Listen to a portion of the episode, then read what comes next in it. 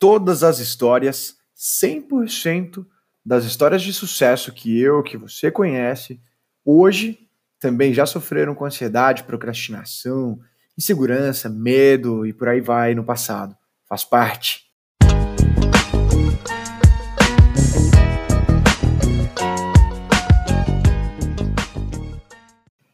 Salve, salve galera, sejam muito bem-vindos, seja muito bem-vinda ao Papo Reto Zax. Eu sou o Digo, sou fundador da Escola Zax e esse quadro, esse podcast é o Eu Te Digo. É um papo descontraído, rápido, direto ao ponto, em que eu, o Digo, te digo os principais aprendizados que eu tive nessa semana. E se ainda não está marcado, já deixa marcado na sua agenda, porque toda sexta-feira, às 6 horas da manhã, religiosamente, a gente vai ter um novo episódio no ar para você. E o objetivo desse podcast aqui é bem simples. Eu vou documentar três principais aprendizados que eu tive ao longo da minha semana, no meu dia a dia, para mostrar como que tudo e todos podem ser uma baita oportunidade de crescimento. A meta aqui é sempre batida. A meta é terminar a semana sempre melhor que quando a gente começou. E aí, vamos junto?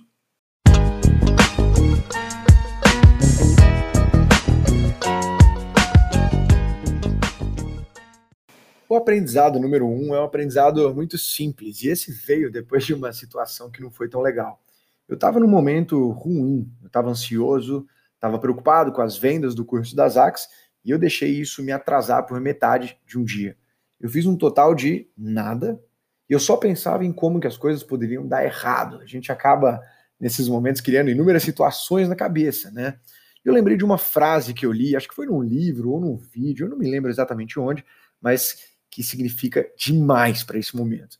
Essa frase dizia que 100% das histórias de sucesso que eu, que você conhecemos hoje, também sofreram com ansiedade, com procrastinação, com insegurança, com medo e por aí vai, assim como nós. É só parar para ler qualquer biografia ou até conversar com qualquer pessoa que conquistou alguma coisa que você acha relevante, desde algo na vida pessoal, um relacionamento, a construir uma empresa no lado profissional, enfim.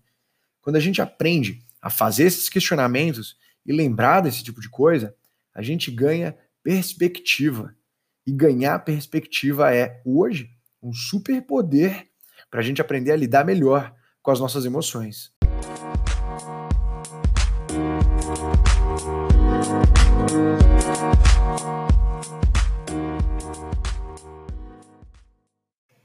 Bora lá para o aprendizado número 2.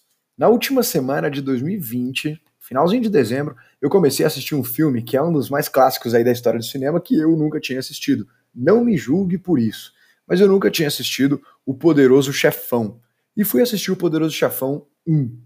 E assim, meu, dá para falar de inúmeras cenas e aprendizados por trás desse filme, mas eu vou dar um só, que está relacionado à primeiríssima cena do filme, que está mais que isso relacionada com o que eu desejo em 2021 para você e para todos os outros que também estão escutando esse episódio. E assim, vamos lá, vai. Eu acho que a primeira cena do filme não conta como spoiler, conta? Não, não conta como spoiler, não. Eu odeio quem dá spoiler, mas a primeira cena. E eu preciso te contar rapidinho essa cena. Realmente é a primeira.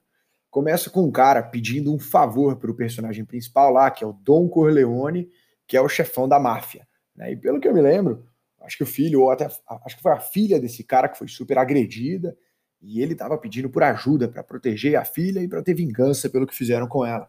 E Dom Corleone, antes de falar sim ou não para o pedido de ajuda, fala sobre como que o cara nunca esteve presente, nunca demonstrou interesse, nunca buscou contato, nunca buscou se aproximar, nunca tentou ajudar ou nada do tipo. E aí, quando aparece um problema, ele vem pedir ajuda. Obviamente, deixando de lado aqui o fato de que o filme fala sobre uma família da máfia italiana e que vários crimes estão envolvidos, essa é uma baita lição que eu realmente desejo, tanto para mim quanto para você.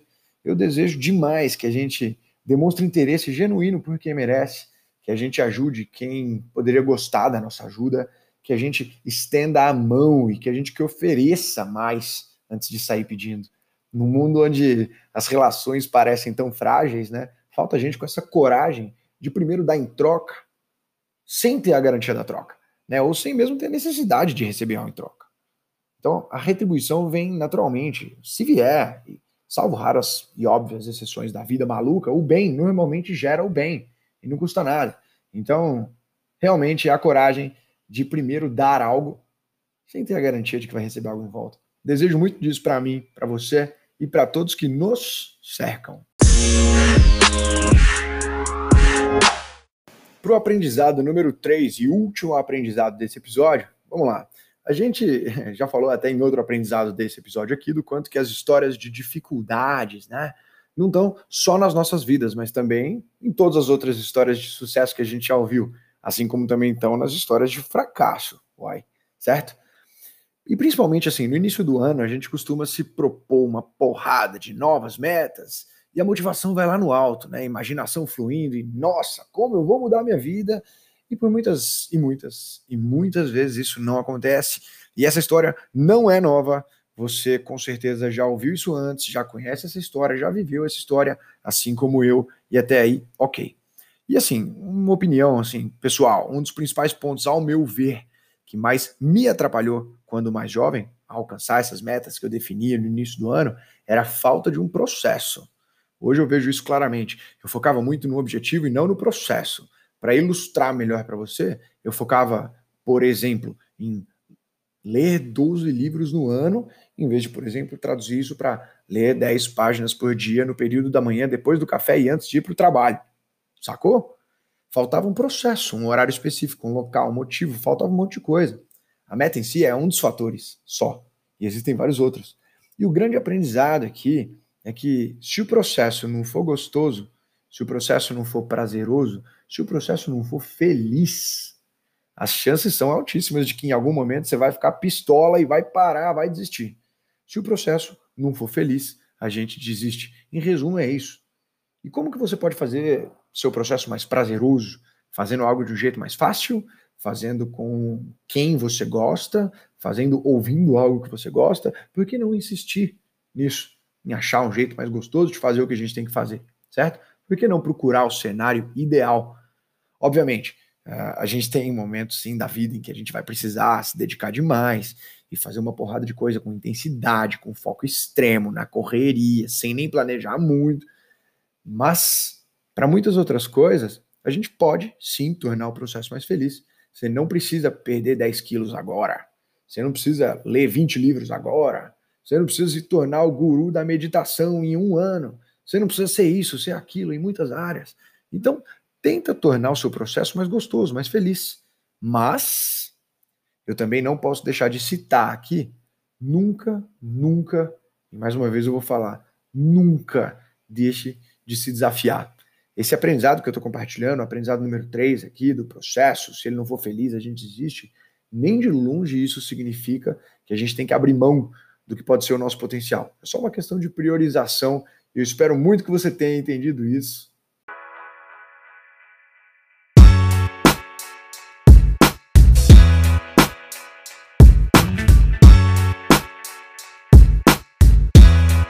Então aqui a gente termina o 15 episódio do Eu Te Digo e o primeiro episódio do ano. E eu espero que ele possa ajudar, mesmo que um pouquinho, a você terminar a sua semana melhor que quando começou. Muito obrigado por acompanhar a Escola Zax e me acompanhar e muito obrigado pelo seu tempo até aqui. E na real, agora sim que você já ouviu todo o podcast, quero te pedir um favorzinho. Se você curtiu, compartilhe aí no seu Instagram, nos stories, nos grupos de WhatsApp, onde você preferir.